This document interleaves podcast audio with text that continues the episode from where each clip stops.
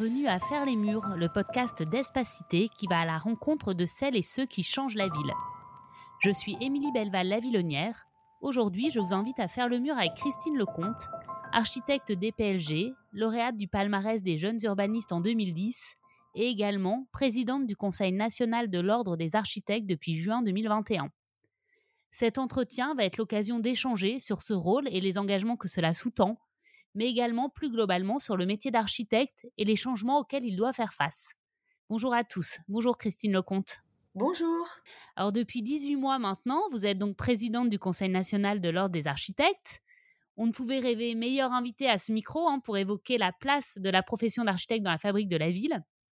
Euh, pour commencer notre échange, est-ce que vous pourriez nous expliquer en quoi consiste votre rôle à la présidente du CNOA alors, euh, le CNOA, le Conseil national, c'est euh, l'organisme sous tutelle du ministère de la Culture qui regroupe euh, l'ensemble des architectes français, c'est-à-dire les 30 000. On a principalement deux missions. une qui est très régalienne, qui est tournée sur la protection du public et donc qui fait qu'on doit veiller à ce que les architectes soient formés, respectent un code de déontologie et soient assurés, notamment parmi les missions. Et l'autre rôle, c'est la représentation de la profession auprès des pouvoirs publics. Et donc, dans cette représentation, il y a, par exemple, le devoir de conseil vis-à-vis euh, de tout ce qui est d'intérêt général, et en l'occurrence aujourd'hui, par exemple, les défis du 21e siècle. Au-delà de, ce rôle de, représentation, il y a donc un enjeu de valorisation du métier d'architecte et puis de re-questionnement hein, de ce que cela signifie d'être architecte, comme vous le disiez, au XXIe siècle, face à un monde en évolution constante. Donc un rôle de valorisation auprès des décideurs, des acteurs publics, des parties prenantes de la fabrique de la ville. Euh, justement, euh, face à ces enjeux qui changent, quelle est la place des architectes dans la fabrique d'une ville consciente de ces évolutions? Oui, alors déjà peut-être revenir, parce que j'ai pas précisé, mais euh, évidemment, on n'est pas un syndicat, l'ordre. Hein Donc, on n'est pas dans une fonction syndicale de corporatisme légitime. Nous, on est un organisme qui représente l'intérêt public de l'architecture. On travaille toujours vers cet intérêt public et pour cet intérêt public. Après, évidemment, du coup, on doit observer la profession d'architecte. Par exemple, en ce moment, on vient de sortir un document qui s'appelle Archigraphie et qui étudie euh, sociologiquement, démographiquement et euh, économiquement la profession. Et nous, effectivement, aujourd'hui, quand on voit euh, notamment les crises du siècle, que sont la crise du dérèglement climatique, la crise de la pénurie des ressources et la crise de la biodiversité, mêlées à des crises sociétales assez fortes, hein, les phénomènes migratoires, le vieillissement de la population, la crise du logement, on se rend compte que le rôle de l'architecte, il a énormément évolué parce que euh, quand il y a ces crises qui se, qui, se, qui se confrontent les unes aux autres, les modes de production de la ville doivent évoluer. Par exemple, on doit moins gaspiller de matières premières. Euh, donc, il va falloir réemployer. Donc, quand on réemploie ou quand on utilise des matériaux, on va dire, qui sont des matériaux qui ne bousillent pas les ressources de la planète, on a une autre manière de concevoir. On n'est pas en train de regarder les catalogues avec des produits qui viennent de partout, de Chine, etc. On se pose la question comment on fait de l'architecture en circuit court? Donc ça questionne en fait nos modes de faire. Et puis on se pose des questions sur euh, voilà, euh, on passe d'un urbanisme qui a été très très lié par exemple à l'individualisme, à la voiture, au gaspillage de terres agricoles, un urbanisme qui est beaucoup plus partagé, où on va mutualiser des fonctions, où on va penser la densité par le temps. Et donc forcément, ça questionne, comme tous les métiers du cadre de vie et de, l'acte de construire, ça nous questionne. Et, euh, et la place de l'architecte aujourd'hui, elle est forcément engagée. Ne serait-ce aussi parce que on est une profession d'intérêt général, on a un volet qui est évidemment, on doit vivre, hein, euh, bien sûr, donc il faut gagner sa vie, mais euh, le fait d'être une profession réglementée, ça nous oblige, c'est-à-dire qu'on a à la fois des droits, c'est nous qui déposons les permis de construire, mais on a des devoirs. Et le devoir principal, il a été écrit dans la loi 77, c'est la qualité de ce que l'on produit pour l'environnement, les paysages, etc. Et à partir de ce moment-là, forcément, la position de l'architecte aujourd'hui au XXIe siècle, elle est un peu lanceur d'alerte. Euh, on doit plus travailler à la parcelle sans se préoccuper de ce qui se passe autour. On doit faire attention au milieu, euh, à la gestion de l'eau, au sol, euh, à la relation des bâtiments et des écosystèmes. Donc on est bien plus large que simplement euh, je vais dessiner un projet sur un bout de papier. effectivement, on voit que ces engagements sont très portés hein, par le Conseil national de l'ordre. en 2022, il y a un plaidoyer qui a été rédigé qui s'appelle, je cite, Habitat, ville, territoire, l'architecte comme solution, et qui porte hein, ces, propositions pour des, stratégies publiques fortes en matière d'aménagement, qui soulignent vraiment le rôle de l'architecte comme levier de cette transition. Donc ça, on le voit dans les textes. Ma question maintenant, c'est comment ce plaidoyer, et puis tout ce qu'il y a derrière, hein, tous ces engagements que vous nous avez rappelés, ces droits et ces devoirs de l'architecte, sont appropriés euh, d'une part par les architectes eux-mêmes dans leur globalité, puisqu'on parle bien, euh, vous nous avez dit, voilà, 30 000 architectes euh, inscrits au Conseil national de l'ordre, donc c'est, ça représente beaucoup de monde, mais aussi par les décideurs, puisque en tant qu'architecte, vous êtes effectivement au service de territoires, de bénéficiaires, mais vous travaillez aussi avec voilà différentes parties et notamment les décideurs. Oui, alors c'est vrai qu'on a sorti un plaidoyer qui s'appelle Habitat, ville, territoire, l'architecture. C'est pas l'architecte, c'est l'architecture comme solution et c'est vraiment important. et c'est vrai qu'on avait cinq axes qui vont finalement des questions territoriales et d'aménagement du territoire. Nous on dit même plutôt ménager qu'aménager, jusqu'à la question des filières de matériaux et les ressources utilisées pour décarboner. Et dans ce plaidoyer, qui a été fait en concertation avec les 300 élus régionaux, c'est-à-dire nous, on a des élus de l'ordre dans toutes les régions, et on les a concertés, et on a fabriqué ce plaidoyer ensemble. Et ce plaidoyer, il a une double fonction. Il a à la fois la fonction d'aller dire, bah voilà, aux décideurs, voilà la posture et la position ferme qu'on vous lance, parce que on sait qu'aujourd'hui, face aux défis et aux enjeux, il y a besoin d'une profession et nous, les architectes, l'architecture euh, est vraiment au service d'eux et propose des solutions face à ces crises. Par exemple, euh, euh, je parlais tout à l'heure d'étalement urbain, de formes urbaines. On sait faire des formes urbaines denses et qui ont des qualités d'usage qui peuvent ressembler à la ville étalée, par exemple. Donc, ce plaidoyer, il est à la fois pour les pouvoirs publics, mais il est également pour les architectes, pour nous rassembler autour en fait d'une vision et de paroles fortes et ce qui est très intéressant, c'est que dans le document dont je vous parlais tout à l'heure, Archigraphie, qui euh, fait ce regard sur la profession, on a posé des questions qui sont en lien avec le plaidoyer et on a eu des réponses assez euh, intéressantes puisqu'on a 87% des architectes en 2020 qui ont pratiqué la rénovation. La rénovation, c'est le sujet du siècle. C'est-à-dire que nous, on voit bien qu'il y a un balancement entre euh, construire du neuf, existera toujours, mais aujourd'hui, les enjeux, et notamment pour obtenir les objectifs 2050 de zéro carbone, eh bien, c'est d'agir sur le bâti existant.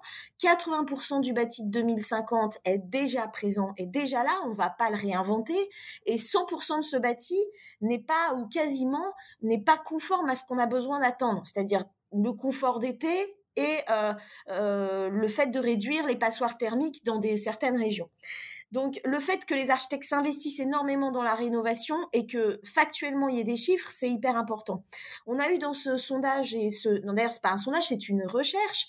On a eu aussi euh, parole des architectes sur le devoir de conseil. Le devoir de conseil, c'est une obligation dans notre profession. Et aujourd'hui, les architectes se le réapproprient, notamment pour euh, aller voir leurs clients, ce qu'on appelle les maîtres d'ouvrage, et leur dire, mais écoutez, par exemple, hein, monsieur le maire, vous voulez faire une salle polyvalente, vous voulez démolir ce bâtiment, reconstruire. En fait, cette grange, elle a des qualités spatiales, ça tient encore debout. On va peut-être faire une étude pour vous montrer qu'on est à l'équilibre et que c'est pas plus cher de, de, de, réhabiliter que démolir, reconstruire, ce qui est euh, un peu ce qu'on entend toujours. Et euh, en fait, on voit que ce devoir de conseil, de plus en plus les architectes se le réapproprient. Enfin, les architectes se forment. Et là, ce qui est extrêmement intéressant pour nous, c'est qu'on a dans, ce, dans, dans cette recherche 75% euh, des architectes qui ont répondu, qui se sont formés dans les trois dernières années sur des sujets de transition les matériaux biosourcés, la question euh, de la réhabilitation, etc., etc. Et donc voilà, euh, ce lien entre ce que nous avons sorti comme plaidoyer et la profession, il est très très fort aujourd'hui. Et dans ce plaidoyer, eh ben c'est vrai qu'on qu'on pose des questions qui, qui sont parfois euh, peut-être compliquées à entendre. Par exemple, le fait de se questionner sur la démolition. ça ne veut pas dire qu'il faut arrêter de démolir, parce que parfois, quand on démolit, on soustrait un peu et on donne un peu d'air et ça permet d'accepter la densité, mais de se poser la question de tout ce qui existe est déjà une ressource. Et ça change de paradigme et ça change la façon dont on pense euh, l'architecture. Effectivement, on voit cet engagement hein, de valorisation de l'existant, de valorisation des ressources locales, et du coup tout le travail de réinterrogation des pratiques, et puis de pédagogie, du coup que vous devez avoir euh, auprès, vous l'avez dit, euh, des maîtres d'ouvrage. Du coup, euh, ça me fait poser la question de, l'autre pendant, hein, des bénéficiaires de votre action, qui sont les habitants. Est-ce que ce travail de pédagogie de, déconstruction ou de construction, en tout cas de nouvelles références. C'est aussi quelque chose que vous menez, c'est aussi un de vos rôles que d'avoir euh, cet objectif de, de co-construction avec les habitants, de sensibilisation aux nouveaux usages les habitants, en fait, ils sont au cœur, ils sont au cœur de la pratique. Moi, j'ai la chance d'enseigner et c'est vrai qu'aujourd'hui, quand on est en première année euh, devant des jeunes qui arrivent dans le métier d'architecte, qui veulent faire ce métier et qu'on leur dit mais pourquoi vous venez en école d'architecture? Qu'est-ce que vous attendez? Vous avez aujourd'hui, la plupart vous disent mais en fait, moi, je veux faire du bien aux gens. Donc déjà, il y a, euh, ancré dans la profession d'architecte une volonté de donner un cocon, un abri à nos vies. Euh, et, cet abri, il, doit être, euh, il doit être confortable, il doit nous, nous faire qu'on se sente bien. Donc c'est, c'est à la base du métier. Ensuite, c'est vrai que comme là, on est dans un moment de transition, euh, de changement frontal, euh, eh bien, on doit embarquer euh, les habitants, on doit partir de leur, de leur vision, de leur compréhension et monter en fait des récits communs. Parce qu'en fait, si, si on n'est pas dans le même récit, déjà le projet fonctionne pas. Euh, mais euh, en plus, on doit partir de, de, de, ce qui est là, du terreau, en fait, pour justement réussir à ce que le projet s'adapte et soit en lien avec ce que les habitants ont, ont, euh, envie. Alors là où je mets un bémol, c'est que on a aussi vocation à, à, à leur donner de l'information, c'est-à-dire qu'un habitant a son vécu, mais pour décider, il faut aussi travailler dans le commun et ce qui est commun, c'est-à-dire sortir de simplement son vécu. C'était pas moi, mon jardin, etc.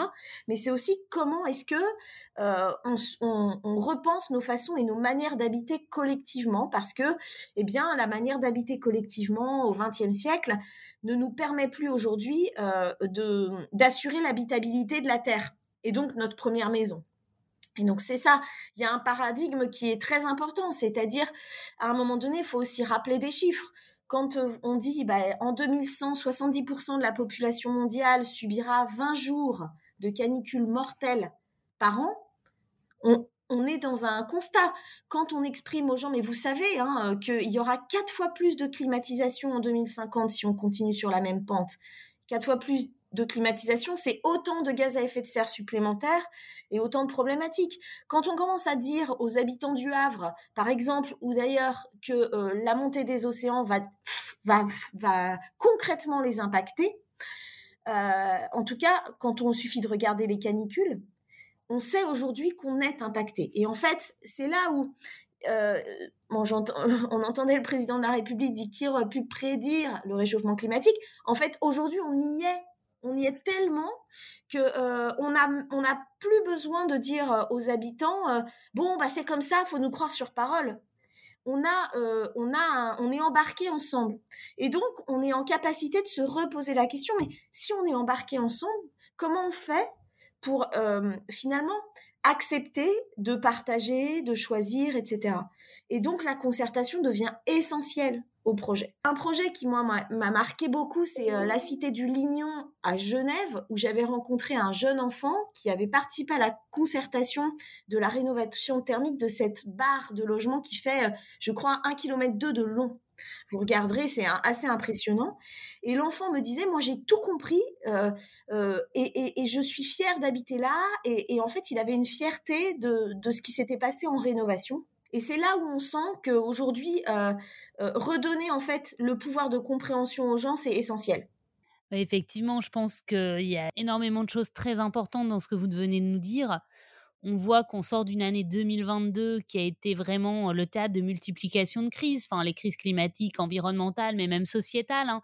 Et c'est vrai qu'aujourd'hui, on est peut-être dans une étape où on ne peut plus nier ces changements et la nécessité absolue de ces changements. Peut-être que ça va faciliter leur mise en œuvre, leur appropriation.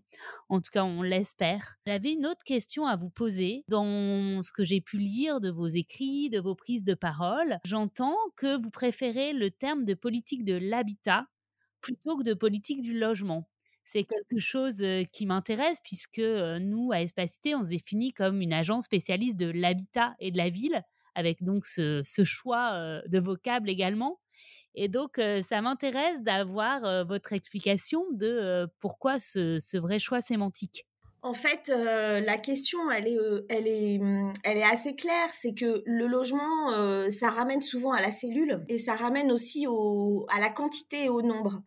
Et depuis des années, on a des politiques du logement qui nous disent, de manière assez légitime, hein, tout le monde n'est pas logé, on a beaucoup de gens à la rue ou beaucoup de gens qui ne trouvent pas de logement. Il faut en construire. Et la question que moi je pose, c'est que, en fait, on traduit un constat toujours par euh, un chiffre. En gros, on nous dit, les gens n'arrivent pas à trouver à se loger, il faut en construire. C'est vrai, il faut construire du logement. Mais en fait, la vraie question, c'est est-ce qu'on a regardé si on avait de l'espace euh, et déjà des logements libres?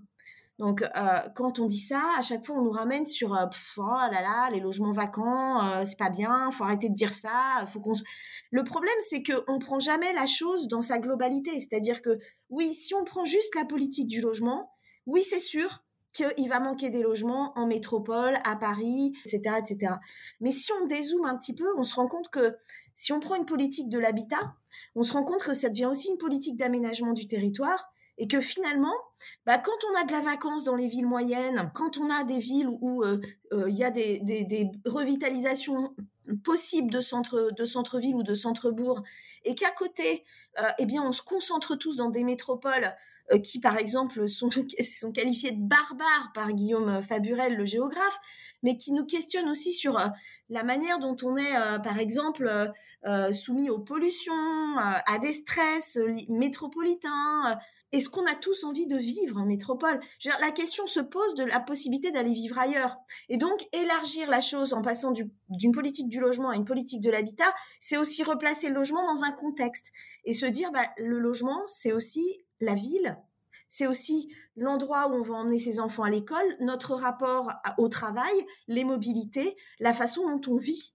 Donc la question d'habiter, est beaucoup plus large et beaucoup plus lié, à mon avis, à une politique qui nous permettrait de sortir de l'impasse dont on n'arrive pas à, loger tout le monde, si on la, la dézoomait et qu'on la reprenait dans sa globalité, sans avoir des politiques en silo, d'aménagement du territoire, de mobilité, de travail, et finalement, bah, de fait, à se poser la question de il faut plus construire on en revient effectivement à cet enjeu de prise en compte euh, d'une approche globale euh, des modes de vie finalement et de la valorisation des territoires et de la valorisation des usages et de ce qu'on en fait. Aujourd'hui, on sent hein, qu'il y a quand même une prise de conscience, y compris au niveau des décideurs les plus haut placés. On voit émerger dans les dernières réglementations, dans les dernières lois, des, préoccupations. Hein. Quel regard vous vous portez justement sur les nouvelles réglementations, comme l'objectif de zéro artificialisation nette, comme les objectifs énergétiques de RE 2020 est-ce que on commence à faire un petit bout du chemin? Est-ce que pour vous, on se situe encore beaucoup de façon beaucoup trop prudente par rapport à l'ambition qu'il faut se donner? Bah, les, moi je trouve les deux lois que vous avez citées, hein, l'objectif ZAN ou la RE 2020, donc déjà ils sont pas sur le même volet. Non, c'était essentiel. C'est-à-dire qu'à un moment donné, il faut marquer des actes. Euh, la problématique, c'est comment on, obtient ces objectifs, comment on atteint ces objectifs. Parce que j'en rajouterai un, c'est euh, la question des passoires thermiques qui sont en location. Euh, et qui aujourd'hui sont en train de, créer en fait un, énorme euh, problématique de, de, finalement de logement euh, possible pour la location. Donc on a des objectifs et il faut les tenir. Et en fait derrière un objectif il faut mettre des moyens. Et c'est là où en fait il y a une forte question, c'est l'objectif ZAN il est bon dans, son, dans sa globalité. Maintenant, c'est l'accompagnement au territoire qui doit être fait. Quand il y a un manque d'ingénierie, de proximité, euh, je pense par exemple à la difficulté qu'ont les architectes euh, à, pouvoir contractualiser avec des élus euh, sur la question de plan guide, de travail sur la sobriété foncière, de, stratégie euh, un peu plus large. Donc là, nous, on a créé des outils pour les aider, mais en fait, la question, c'est comment est-ce que on donne des moyens pour avoir ces objectifs? La question du RE 2020, c'est pareil. La RE 2020, donc la réglementation environnementale 2020, elle vient suppléer aux autres réglementations thermiques qu'il y avait avant, et elle questionne en fait sur la manière dont on construit et on conçoit. Et notamment, ça aboutit à beaucoup plus euh, devoir mettre en œuvre des matériaux dits biosourcés et géosourcés pour obtenir des performances. Mais on n'a pas aidé les filières à se développer. On ne donne pas les moyens. Baisser la TVA sur les matériaux euh, biosourcés, ça va permettre, par exemple, de réduire le coût et ça donnera une impulsion positive qui permettra aux promoteurs, par exemple, de pas être dans une recherche de bilan euh, qui va finalement les faire réduire la taille des logements, retirer la qualité. Donc en fait, c'est comment d'un objectif qui est légitime et nécessaire, on met derrière les moyens pour réussir à, accompagner les acteurs dans cette transition euh, qui leur demande des mutations de Euh, un, des enjeux, par exemple, pour moi aujourd'hui, c'est comment les, promoteurs immobiliers vont passer euh, de une production qui est souvent que du neuf à une production mixte, voire quasiment que de la réhab. Et donc, c'est des modèles qui vont changer chez eux parce que on peut pas leur demander d'avoir le même. Donc, c'est vraiment les outils qui manquent aujourd'hui et qu'il faut qu'on arrive avec l'État à mettre en place. Effectivement, on va devoir, comme vous le dites, changer de modèle, changer euh, d'approche pour concilier toutes les injonctions hein, auxquelles on doit faire face, de qualité évidemment, de performance, mais aussi euh, de diminution des coûts. Euh, à la fois dans une objectif d'économie et de sobriété, mais aussi euh, parce qu'on a des ménages pour lesquels la question de l'accès financier au logement est une question de plus en plus prégnante. C'est un sujet sur lequel on travaille beaucoup. Et on voit qu'aujourd'hui, tout l'enjeu, effectivement, d'arriver à articuler euh, cette obligation de, de, qualité et en même temps de tenir compte des capacités d'accès des ménages au logement et un logement de qualité et un logement durable.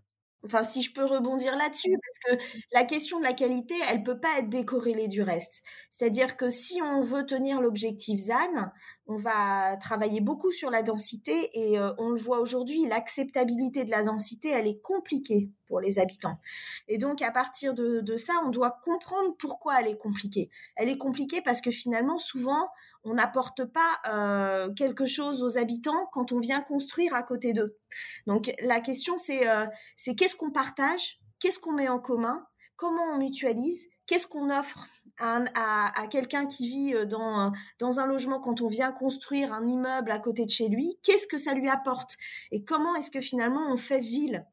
En fait, ça nous re-questionne sur notre euh, façon de faire ville ensemble. C'est ça qui est extrêmement passionnant. Et donc, euh, forcément, à un moment donné, la place de l'habitant et la, la, faire avec l'habitant, l'embarquer dans le récit est ultra nécessaire parce que les objectifs sont, euh, enfin, le palier est énorme, quoi. La, la marche est énorme. Ouais, cette articulation forme, usage et société, on revient vraiment au principe initial de la cité et de ce que c'était voilà cette cité. vous avez parlé du coup de l'acceptabilité de la densité. On voit dans toutes les démarches qu'on anime que c'est un point central et ça repose la question et l'enjeu que vous aviez évoqué un peu plus tôt qui était de donner de l'information et de donner de la formation, y compris au grand public, donc aux habitants qui vont être les premiers concernés aussi dans leur, dans leur choix résidentiel. Aujourd'hui, on voit, du coup, on peut plus nier hein, la place cruciale de l'architecture dans cette construction de nos sociétés. Est-ce qu'il existe justement ces, ces canaux de diffusion d'informations, de transmission pour bah, susciter l'intérêt du grand public à ces enjeux? Et réussir à les sensibiliser aussi à changer leur regard?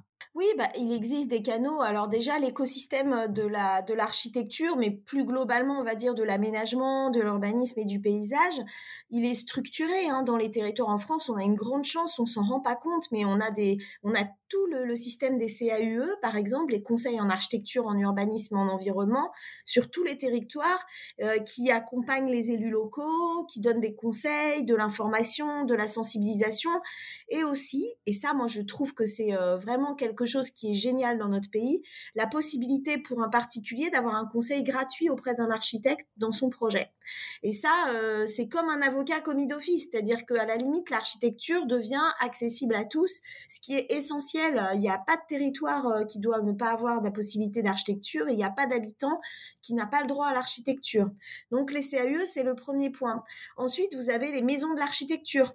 Alors elles, bah, elles, sont très souvent euh, associées euh, à euh, des équipes d'architectes très moteurs qui sont bénévoles et qui mettent en place bah, toutes des expos, des balades urbaines, des résidences d'architectes et qui en fait participent à ce tissu-là. Bon, les conseils de l'ordre le font, mais à l'échelle plutôt euh, des décideurs locaux.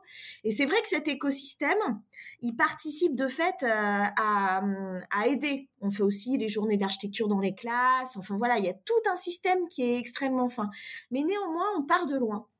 Et on part de loin parce que euh, je, je dirais qu'aujourd'hui, on a oublié qu'on habitait dans l'architecture. C'est-à-dire qu'on a des mots qui ont suppléé à l'architecture. L'immobilier, par exemple euh, où euh, vous parlez d'un appart, vous dites un T3. Voilà. en fait, on a, on a coupé le lien entre euh, l'habitant et la discipline. Et c'est un peu comme quelqu'un qui parlerait de santé, mais par contre, dès qu'on arriverait dans le domaine médical, oh là là, ça c'est les spécialistes. Or aujourd'hui, l'architecture, c'est démocratique, tout le monde a le droit de parler de l'architecture. Et l'architecture, surtout, c'est pas que c'est beau, c'est moche. C'est avant tout de l'usage. Et c'est vrai que les 20 dernières années ne nous ont pas aidés parce que finalement, l'arrivée des images de synthèse a figé l'architecture dans des, belles perspectives ou des perspectives qu'on n'aimait pas, hein, je mets belle, mais euh, voilà, euh, en donnant une vision de l'architecture qui est purement de l'image. Alors qu'en fait, l'architecture, c'est avant tout une question d'espace et d'usage. Et donc de lien directement avec euh, notre perception dans l'espace et la manière dont on se sent bien faire en sorte que les, sensations et le ressenti reprennent le pas sur l'esthétisme, j'entends bien. Est-ce que du coup, vous nous avez parlé de lieux hein, euh, plutôt institutionnels comme les CAUE, les maisons de l'architecture. Est-ce que vous auriez d'autres suggestions pour nos éditeurs de lieux à visiter, soit d'opérations euh, emblématiques, soit de lieux grand public de euh, vulgarisation de l'architecture ou des idées de livres à lire, de choses à écouter? Bah oui, il y en a tellement, tellement, mais on peut en citer quelques-uns. Euh, dans les lieux à, visiter, euh, tout ce qui, euh, tout ce qui, hum, je trouve qu'aujourd'hui, les lieux qui, peuvent être sujets à faire évoquer notre imaginaire, c'est tous les lieux qui, qui mixent les usages. Par exemple, si je reste à Paris, j'en suis désolée pour les auditeurs qui ne seront pas parisiens, mais il y en a d'autres parce qu'il y a la friche de la Belle de Mai ou l'ancienne biscuiterie lue à, à Nantes. mais parlons par exemple du 104. Moi, ce que je trouve très intéressant, c'est ces lieux qui mixent un peu euh, euh, les usages. Euh, et qui en fait permettent de voir aussi qu'un lieu a plusieurs vies. donc par exemple le 104 c'était les pompes funèbres à Paris avant, mais si on prend par exemple les Capucins à, Brest, allez vous balader là-bas, c'est des lieux qui qui en fait donnent à voir du partage, mutualisent les usages, c'est très intéressant. Après Hum, des, lieux à visiter, bah, à Paris toujours le pavillon de l'Arsenal, mais par exemple pour ceux qui sont en Normandie, euh, le pavillon à Caen c'est très intéressant, c'est un lieu euh, euh, d'exposition où les enfants viennent aussi faire des maquettes, donc on a une vraie relation entre la construction de la ville et des lieux où on peut échanger là-dessus. Et puis des livres à lire, ben il y en a tellement, il y en a tellement, mais j'en ai deux. Alors il y en a un qui est qui s'appelle Simplifions de Bernard Quiraud, qui rappelle un peu les fondements euh, du métier d'architecte. J'aime beaucoup ce, livre parce que euh, dans un monde où on est, euh, où il y a beaucoup de mutations autour de nos pratiques, etc., il repart des fondamentaux la lumière, l'espace, euh, le travail aussi euh, de proportion euh, pour qu'on soit bien dans un lieu. Et puis peut-être un autre ouvrage que moi j'aime beaucoup, c'est le catalogue du Terra Fibra Award, qui est le concours des architectures en terre, en terre et en fibre végétale mondiale. Et ce sont que des projets dans le monde entier qui parlent finalement de ce, qu'on pourrait aborder comme étant l'architecture de circuit court, c'est-à-dire une architecture qui, qui prend vie avec les matériaux locaux, de proximité, euh, qui sont des matériaux souvent soignants, dans lequel il n'y a pas de composants organiques volatiles et en fait qui qui, qui permettent aussi d'avoir de s'adapter au climat et, et de faire qu'on est dans des lieux confortables. Eh ben merci. Alors traditionnellement, à la fin de ce podcast, on pose une question. Pour quelle cause, autre que celle qu'on a évoquée dans laquelle vous êtes très fortement engagé, vous pourriez, vous auriez pu faire le mur? Bah, il y en a beaucoup parce qu'en fait, quand on est engagé pour l'architecture, il y en a beaucoup, mais mmh, je pense pour la cause des femmes et les luttes contre les violences faites aux femmes. Et les inégalités. Peut-être un petit mot pour ce qui se passe notamment en Iran aujourd'hui. la liberté de la femme et l'égalité de tous, c'est, je pense que c'est, ce qui est plus essentiel. Et aujourd'hui, je me sens un peu démunie vis-à-vis de ça, mais c'est un combat qui, qui me tient à cœur et que je suis avec passion. Merci beaucoup d'avoir pris ce temps pour échanger avec nous. Je retiendrai une phrase qui a fait écho euh, de notre échange, l'architecture pour faire du bien aux gens. Et je trouve que ça résume quand même euh, pas mal de choses de cet objectif, effectivement, de euh, recréer du lien, respecter nos, notre terreau, notre terre, et puis effectivement offrir des solutions tout en sobriété et tout en ressenti. Donc merci beaucoup à vous, vraiment. Merci à vous. Merci à nos auditrices et à nos auditeurs et à bientôt à l'occasion d'un nouvel épisode de Faire les murs.